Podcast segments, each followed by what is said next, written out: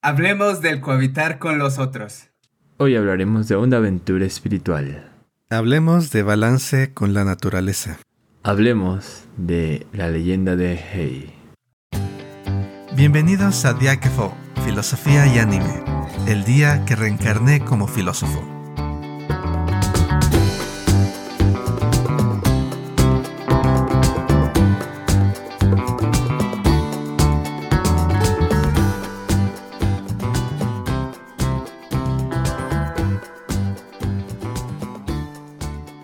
Bienvenidos a un nuevo episodio. El día de hoy estaremos hablando sobre una película donde los espíritus del bosque y la convivencia de las personas en la ciudad convergen, donde el cambio es la principal y donde el perdonar para poder continuar con la vida que uno lleva es indispensable. Hoy estaremos hablando sobre la película La leyenda de Hei. Y bueno, antes de que comencemos a hablar de esto, demos bienvenida a nuestros amigos que siempre nos acompañan. Aquiles, ¿qué tal? ¿Cómo estás? ¿Qué tal, Lalo? Muy bien, pues aquí regresando a esta, a esta película que ya habíamos recomendado hace unos episodios y pues bueno, eh, muy emocionado de hablar sobre ella. Perfecto. Eh, y verán que estará súper interesante ahora escuchar este nuevo episodio con spoilers, que, que, va a ser completamente distinto de la recomendación que ella se hizo. Y bueno, también Javier, ¿qué tal? ¿Cómo estás? Hola mi estimado amigo, me encuentro muy bien, alegre de escucharte, de escuchar a Aquiles y por supuesto de estar en contacto con nuestra querida audiencia que seguramente también nos querrán comentar cosas buenas de esta película. Y pues ya emocionado por empezar la charla. Perfecto, muchas gracias, Jaf. Eh, esperemos que sí, esto les traiga demasiados pensamientos y que al igual puedan compartirlos con nosotros. Y bueno, para aquellos que no hayan visto la película de La leyenda de Hei, eh, déjenme comentarles que Hei es un gato negro que se encuentra viviendo en un bosque. Pero por la expansión de. por la expansión urbana, el bosque en donde vive se comienza a desaparecer dejándolo sin hogar y haciendo que este gato comience a vivir en la ciudad. Lo que debemos de saber desde un principio también es que este gato no es un animal, es un espíritu, un espíritu que tenía su hogar en tal bosque. A través de la película podemos observar cómo Hei comienza a rondar a través de la ciudad y es ahí en donde conoce a uno de los espíritus que van a tener un gran impacto en la película, que es Tempestad. Es ahí también cuando comienza a hacer su, círculo de amigos con otros tantos como es el Tigre del Cielo o Bambú. Es ahí también donde nosotros comenzamos a observar una pelea entre espíritus, entre lo que es infinito, que es aquel espíritu que los quiere cazar y los quiere llevar a un lugar mejor. Es aquí donde podemos comenzar a hablar sobre la diferencia que existe entre tempestad e infinito, quienes pelean por Hei. Y pues creo que es aquí un buen momento donde podemos comenzar a hablar sobre la película, sobre nuestras opiniones y sobre los comentarios filosóficos que podríamos tener sobre ella. Y para ello me gustaría, me gustaría comenzar preguntándoles esta idea de para Hei que se encuentra entre estos dos mundos, entre lo que es la personalidad de Tempestad y lo que e infinito que desde este momento se le presenta como una persona mala que posteriormente observamos que no lo es así. Creo que la pregunta sería pues ¿cómo podemos distinguir el bien del mal si nosotros fuésemos Hei?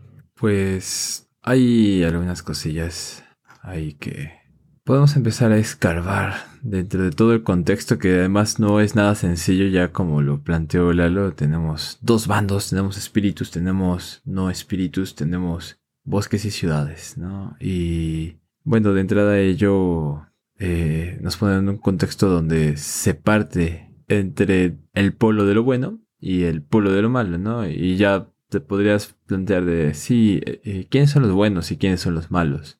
Los espíritus que conoce primero Hey son los buenos. Y por lo menos la primera mitad de la película podría uno irse con esa impresión. En algún momento de la película los giros argumentales hacen que te plantees realmente quiénes son los buenos y quiénes son los malos. Pero justo ese tipo de tránsitos donde un personaje tiene ciertas actitudes y luego otros otras, nos permite preguntarnos, ¿realmente hay unas, un comportamiento que podríamos calificar como bueno y uno que podríamos calificar como malo?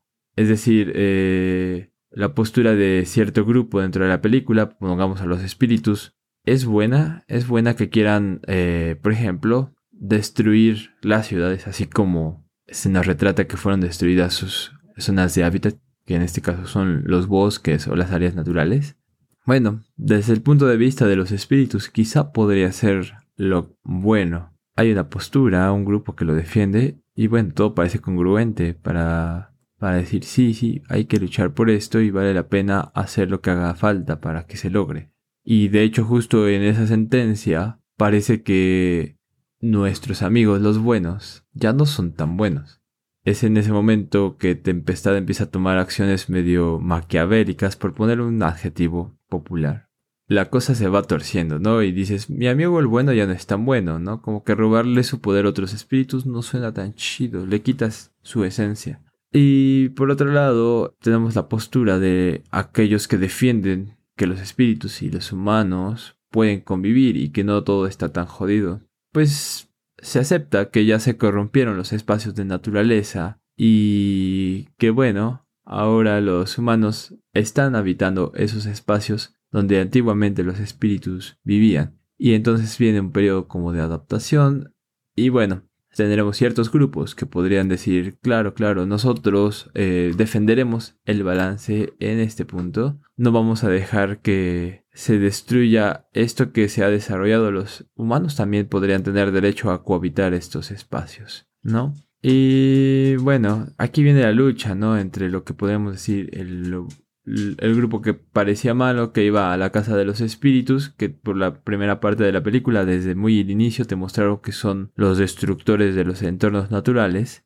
ahora son los buenos. Entonces, pues no es sencillo decir, ah, mira, este es bueno o este es malo. Justo hay una gama en el medio de estos dos polos, ¿no? Y situaciones muy complejas que nos permiten describir a los personajes con una riqueza más amplia que solo decir, ah, es bueno o es malo. ¿No? Y, creo que este tipo de películas, cuando digo este tipo de películas, eh, estoy pensando, ya lo había mencionado en algún momento, me recuerda mucho a las películas de Estudio Ghibli. Creo que eh, las películas que tienen esta esencia nos muestran una relación entre las distintas formas de ver las cosas, que ni todo es blanco ni todo es negro. Es una pregunta interesante la que haces, Lalo. ¿Cómo distinguir entre lo bueno y lo malo desde la perspectiva de Hei? Y bueno, esa es quizás la decisión más importante que se presenta a lo largo de la película, ¿no? La, la decisión más significativa quizás. Y retomando un poco lo que comentaba Javier y dando un poco también de contexto a los que, a pesar de nuestra advertencia de spoilers, eh, nos sigan escuchando y no hayan visto la película, voy a continuar un poco lo que ya nos comentaba eh, Lalo al principio. Está este espíritu Hey que se ha forzado a vivir en la ciudad y como eh, implicaba a Javier. Hay dos grupos de espíritus. Un grupo de espíritus rebeldes, eh, encabezados por eh, este personaje llamado Tormenta, tratando de luchar contra la humanidad básicamente, aunque por buena parte de la película no sabemos de qué se trata esa lucha, ¿no? Y, o contra quién están luchando. Y está la otra parte del gremio, que está representada por Infinito, como había mencionado Eduardo, que están tratando de detener a este grupo de rebeldes. No sabemos por qué, y, buena parte de la película, como la mitad de ella, es un viaje. Es un viaje entre con infinito llevando a Hei hacia el gremio como un espíritu joven. Está tratando de darle un lugar y también tratando de enseñarle a usar sus poderes. Entonces hay esta parte de, viaje durante buena parte de, la película. Y es un viaje también entre el desconocimiento, no sé si llamarlo la eh, inocencia de Hei, a este momento de decisión y de tomar de tomar partido porque hay una decisión eh, al final que tomar, que es cómo respondemos, como señalaba Javier, ¿no? Y también tú, Lalo, cómo se responde ante la destrucción de mis espacios. Esa es la primera escena básicamente en la película. Vemos a Hei viviendo en el bosque tranquilo, feliz, y de repente todo se empieza a destruir, se empieza a venir abajo con las maquinarias humanas. ¿Cómo respondemos a eso? qué es lo que se debe de hacer. Y buena parte de la película, como las tres cuartas partes, primeras partes de la película, Hey ve a la humanidad como enemigos. Y le lleva un gran, una gran cantidad de tiempo y una gran cantidad de evidencia empezar a considerar a los humanos como no necesariamente malos, hasta que al final él decide oponerse a... Y ya, estos son los spoilers más, quizás más completos que les podamos dar aquí. Al final Hey decide aliarse con el gremio, con, con los que están luchando por preservar una coexistencia con la humanidad. Y para mí lo interesante, una, una de las partes interesantes de... Hemos hablado ya mucho, eh, muchas veces antes sobre el bien y el mal, por lo que quisiera tomarlo en este en esta película desde un ángulo un poco diferente. Y es que la decisión entre el bien y el mal aquí eh, lo podemos ver como una decisión no teórica. La decisión de Hay no es una decisión contemplativa, una decisión así a distancia de, ah, voy a desarrollar una teoría ética, algo racional, una serie de principios. No es sino la decisión del bien y el mal es práctica. Es una situación de vida, de supervivencia quizás, existencial para Tormenta. Tormenta, este espíritu rebelde, eh, lo ve como una cuestión de vida o muerte. Eh, entonces, decidir qué está bien y qué está mal eh, no es una cuestión teórica, sino es una cuestión práctica, tal como la tiene que hacer Hey. Y eso es lo que a mí me hace preguntarme, ¿no? Si esta decisión entre el bien y el mal, tratar de hacerla teórica, puede ser una distorsión, o sea, tratar de separarla de su entorno, de su contexto particular a la teoría del bien y del mal, y tratar de presentarlo como un ejercicio abstracto, filosóficamente hablando puede ser un error, en el sentido de que desarrollar una teoría del bien y el mal, pues sería básicamente un error a nivel fundamental, porque el bien y el mal nos importa, el bien y el mal nos importa la moralidad, porque tenemos problemas prácticos en nuestras vidas, por eso son importantes. Quizás haya algunos de nosotros que nos interese el placer intelectual de examinar teorías y de jugar con palabras y significados, pero realmente, bueno, pienso yo, y no sé si estén de acuerdo conmigo, Javier, Lalo, que el bien y el mal, creo que la importancia que le damos y la energía que le dedicamos es porque es algo que tiene que ver con cómo vivimos en la práctica. Es práctico. Es una respuesta que necesitamos dar en la vida cotidiana. Y por eso creo que es importante, más allá de la teoría. Pero bueno, esa es la idea a mí que, que me trae primero esta película. Eh, muy interesante los comentarios de ambos. Y es que sí, eh, en esta película de la leyenda de Hey podemos observar estas dos, estos dos puntos que nos acabas de comentar, Aquiles, puesto que, como bien dijiste, también incide mucho en nuestra práctica, ¿no? El punto que tomamos, que también, como nos comentaba Javier, de si nosotros pensamos que lo que se hizo con el bosque está bien o está mal, también incide en la toma que, que tenemos, ¿no? Pero, que, pero incluso más allá de este pensar si algo está bien o está mal, el pensar cómo cohabitar con los demás también es un problema en sí mismo, ¿no? Que otra vez, desde este punto de vista que ya comentaron, que si, que si es, estuvo bien el cómo se invadió el bosque, o si tal vez no estuvo bien, pero es momento de pasar a lo siguiente, de perdonar, creo que también podríamos pensar sobre el cómo cohabitar con los demás, ¿no? E, el, cómo podemos pensar este balance con la naturaleza, puesto que vivimos en ella, ¿no? Somos parte de ella. Y en cierta manera, pues esta expansión urbana también requiere no solo que haya una explotación de los recursos, sino también que haya un equilibrio con lo que hacemos. Y bueno, creo que esa es la siguiente pregunta que me gustaría hacerles. ¿Ustedes cómo creen que debería de haber un balance, un equilibrio entre las acciones humanas con la naturaleza?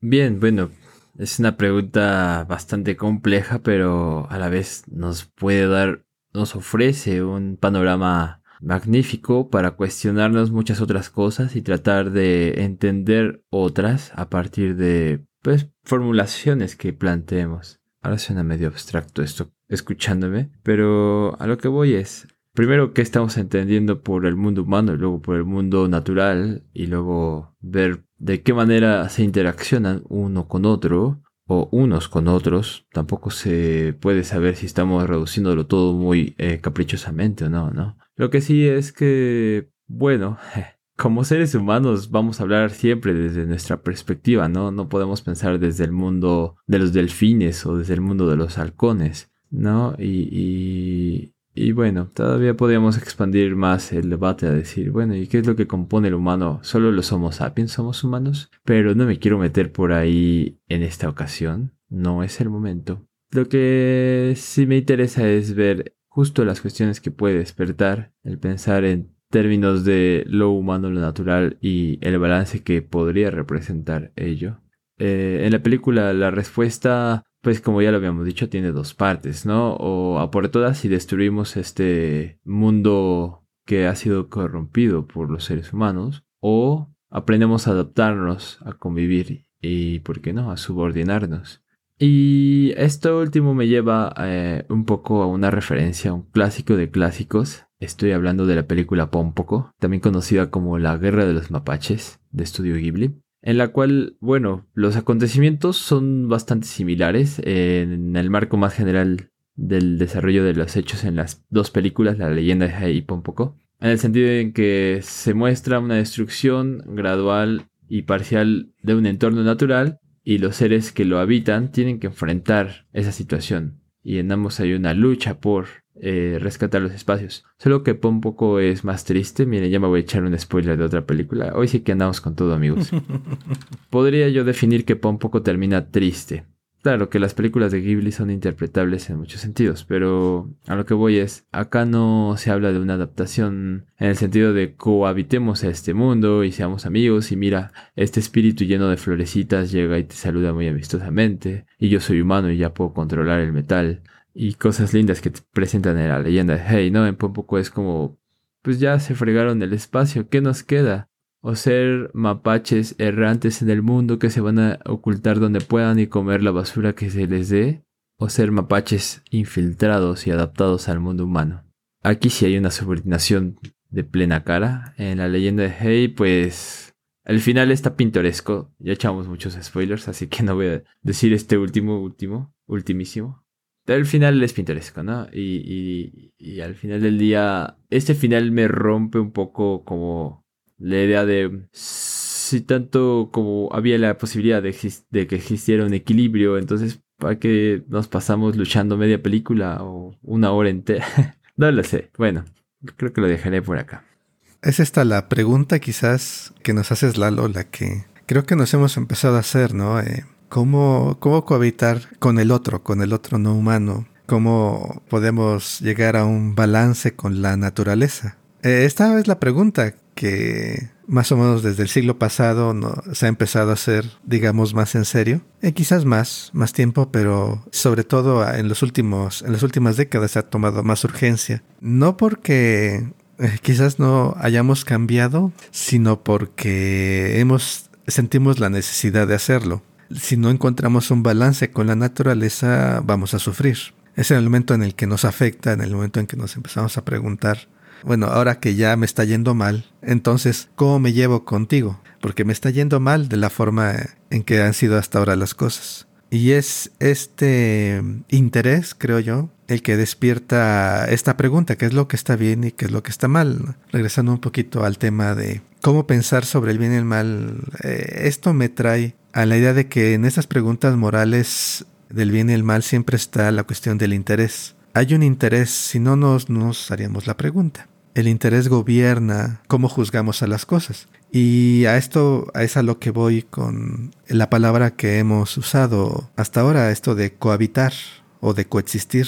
Y la palabra, el, el prefijo este de co, de con el otro, implica cierta, cierto tipo de relación. Hay dos entidades ahí. No es un objeto y un sujeto, ¿no? Sino hay dos sujetos, dos, dos entes ahí participando en esa relación. Y el punto es que cuando vemos la película de Hey, o cuando vemos al inicio de la película de Hey, cuando vemos la destrucción del bosque, o cuando vemos la destrucción en la vida real de entornos y ecosistemas y recursos y hábitats de muchos animales y la explotación de los mismos, no está este sentido de cohabitación porque no hay dos entes ahí. Está el sujeto, que es el ser humano, y está el objeto, la naturaleza. No hay un ente, al menos durante mucho tiempo no se pensó de esa manera. Entonces, esa es una diferencia que cuenta al momento de que pensamos cómo evaluar las acciones de los que destruyen sin saber que hay un otro y los que destruyen sabiendo que hay un otro.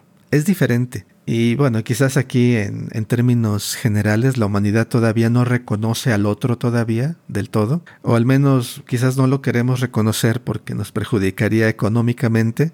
No podríamos seguir comiendo lo mismo que seguimos comiendo, no podríamos seguir teniendo el mismo estándar de vida que tenemos si reconocemos el ser del otro como un ente que participa y que experimenta el mundo, ¿no? Que experimenta y que puede sufrir y demás. Eh, es más fácil, es más cómodo si seguimos pensando de la naturaleza como objeto, o más bien más que pensando si, si seguimos sintiendo a la naturaleza como objeto, porque una cosa es pensar que necesitamos coexistir con ellos y otra cosa es realmente hacerlo, no llevarlo a la práctica. Y porque en la práctica eh, no es cómodo, eh, es un costo quizás demasiado alto. Y esa es la razón por la cual no hemos podido resolver todavía esta pregunta. Y pues bueno, esa es, creo yo, la, la parte de la experiencia personal que creo que vemos reflejada en, en la leyenda de Hey, que es realmente la experiencia a lo largo de la película la que lo ayuda a tomar una decisión. ¿Qué es lo que debe de hacer Hey? Eh, se resuelve, pero pues gracias a que es la experiencia la que le ayuda a reconocer al ser humano como un otro al que le es posible reconocer. No es, no es un argumento teórico realmente, sino es la experiencia, es un sentir, un cambio en el actuar. Y yo creo que esa es una, una distinción importante porque Tormenta, en cierto punto de la película, se vuelve indiscutiblemente el malo para la mayor parte de las personas, al menos. Obviamente sabemos que hay personas que este, van a estar de acuerdo con medidas extremas para situaciones extremas. Pensemos en los fans de Eren Jaeger, que es básicamente así como un, un tormenta, ¿no? Que decide negar la agencia de Hei para intentar él cumplir sus planes de, de luchar contra los seres humanos. Y niega, niega que está el otro, lo vuelve un objeto. Y ese es el, primer problema, diría yo, un, un, elemento que yo buscaría para distinguir el bien y el mal y, y para resolver la cuestión de la cohabitación. Está en tratar a otras entidades no como objetos, sino como entidades. Yo creo que ese es el principio. Si alguien está tratando al otro como objeto, ese es un problema. Y en una situación práctica quizás lo tengas que tratar como algo malo. Y algo bueno, pues en general va a ser alguien, algo que va a tratar de reconocer al otro en sus experiencias, en sus necesidades, en sus intereses, como algo existente y que hay que reconocer. Y eso es lo que creo, bueno, al menos para mí, trae la historia de Hey a lo largo de esta película con su alianza al final con Infinito, que también es un personaje increíblemente interesante. Y Infinito aquí representa este, este otro extremo que siempre toma en cuenta la experiencia del otro. Está pendiente de las necesidades de Hey, está pensando en el futuro de Hey todo el tiempo y no lo hace nada más con Hey, sino con otros. Entonces tomar en cuenta al otro no como objeto, sino como entidad, en sus intereses, en sus decisiones, eh, está representado en este otro personaje de Infinito, que al final es por lo cual se decanta no solamente Hey, sino creo yo la película en general, el reconocimiento del otro y, bueno. Creo que los comentarios que hicieron fueron bastante interesantes. Y nada más a modo de cierre, creo que una de las cosas bastante interesantes que los, invita, los invitamos a pensar es esta idea de, de cómo poder pensar en el otro como otro y no como objeto, ¿no? Esta idea de, del medio ambiente, ¿no? En el que vivimos. Y para esto nada más creo que les voy a compartir una pequeña reflexión que me ha surgido a partir de escuchar a Javier y Aquiles el día de hoy pensando que los animales y la naturaleza llegasen a tener nuestro mis, nuestra misma capacidad de comunicación, nuestra misma capacidad de incluso hacer la guerra o de tener los mismos pensamientos que nosotros tenemos, ¿creen que se defenderían? Y para esto me baso más que nada en un concepto que todos ya conocemos por demás, pero que a lo mejor estaría bastante interesante observarlo desde otro punto, ¿no?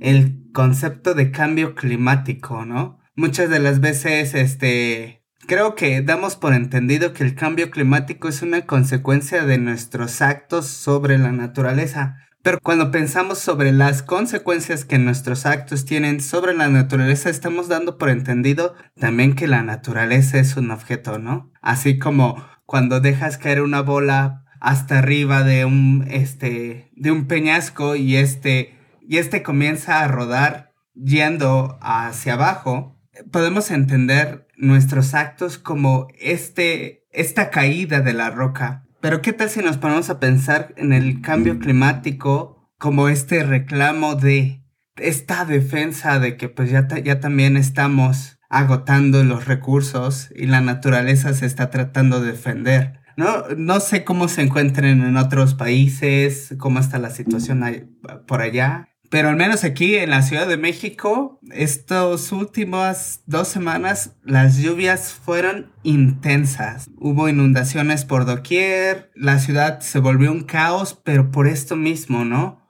Y por eso les comentaba esta idea, ¿qué tal si este cambio climático es más bien un mecanismo de defensa que una consecuencia de, de nuestros actos, ¿no? Podríamos pensar que este simple acto del llover es un acto de un otro que no tiene que ser como nosotros, que no tiene que pensar como nosotros, pero que realmente se encuentra ahí. Y bueno, es una de las reflexiones que me vienen a partir de, escuchar a Javier y Aquiles y que a lo mejor ustedes también podrían tener. Y la recomendación y la reflexión sobre la leyenda de Hey es con lo que nos quedamos el día de hoy. Espero que ustedes puedan ver la película. Está muy genial. Y pues bueno, la recomendación ahí la tienen. Ok, bueno, pues justo esa pregunta, ¿no? Eh, ¿Cómo reaccionarían los otros seres vivos ante la invasión del mundo humano o ante esta eh, lucha por los espacios naturales, por ponerlo en, una, en alguna forma? Pues bueno, eh, tú nos planteabas, Lalo, que quizá se habría una defensa, ¿no? Y yo pregunto, ¿hay otras alternativas? ¿No les ha pasado que un día van caminando por la calle y se encuentran en una rendijita en el asfalto una planta luchando por salir, que ya tiene su tallo, quizá ya tiene alguna, algún reverdor. Y para mí eso es un acto de resistencia, ¿no? Luego caminas unas cuadras más y te encuentras el árbol que ya devastó la banqueta, que ya desestructuró una casa. Y bueno, no sabemos, igual y lo talan mañana, pero al final del día hubo una resistencia por parte del árbol también, ¿no? No voy a decir el árbol quiso retomar su espacio, no, no, no, es simplemente el árbol fue un árbol.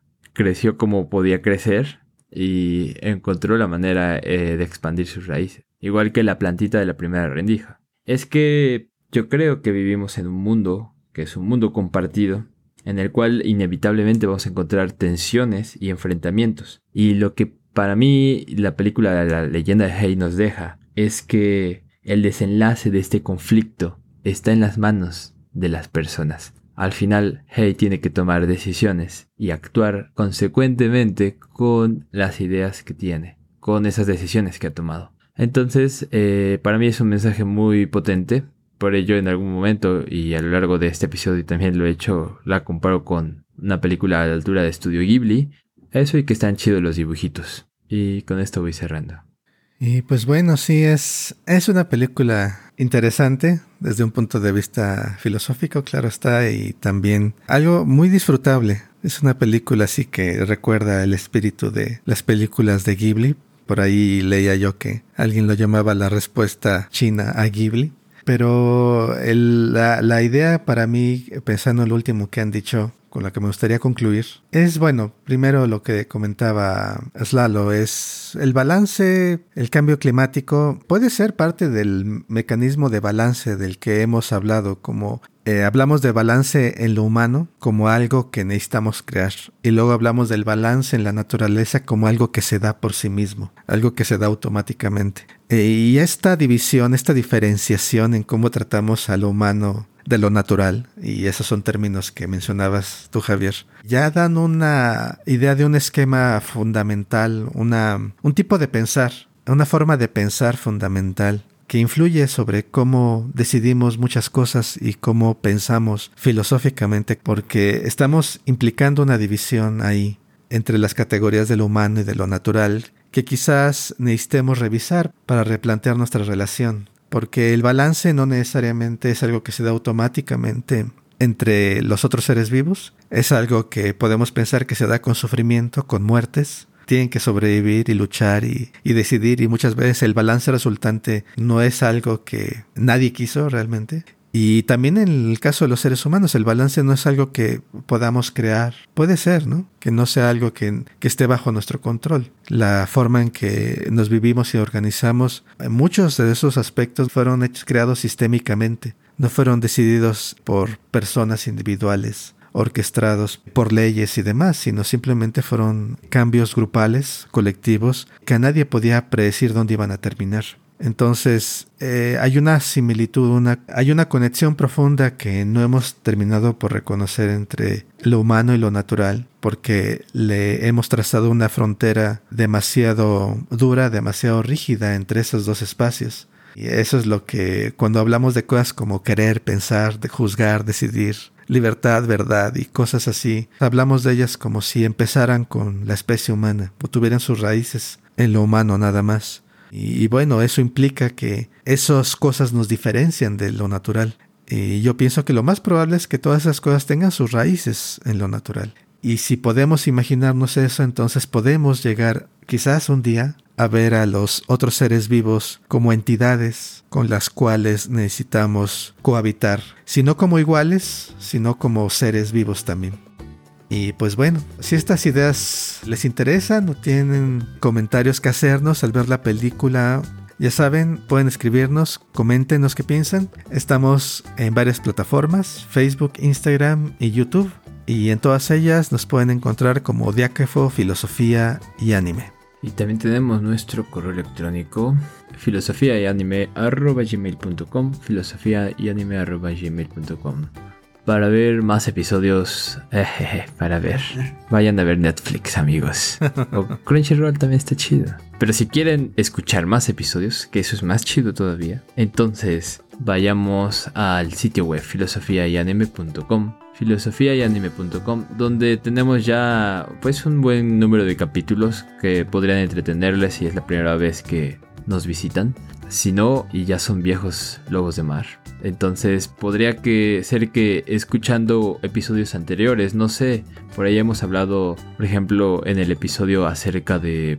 Hemos hablado sobre la película de mi vecino Totoro acerca de este tipo de relaciones también, ¿no? Quizá volver a escucharnos y reflexionar con nosotros de nuevo pueda traer ideas frescas acerca de lo que hemos platicado el día de hoy. No lo sé, podría funcionar o podría no serlo. Muchas gracias por escucharnos. Esperemos que esta reflexión haya puesto semillas ahí en su tierra del pensamiento. Y pues nos estamos escuchando en la próxima. Cuídense, hasta la próxima. Bye.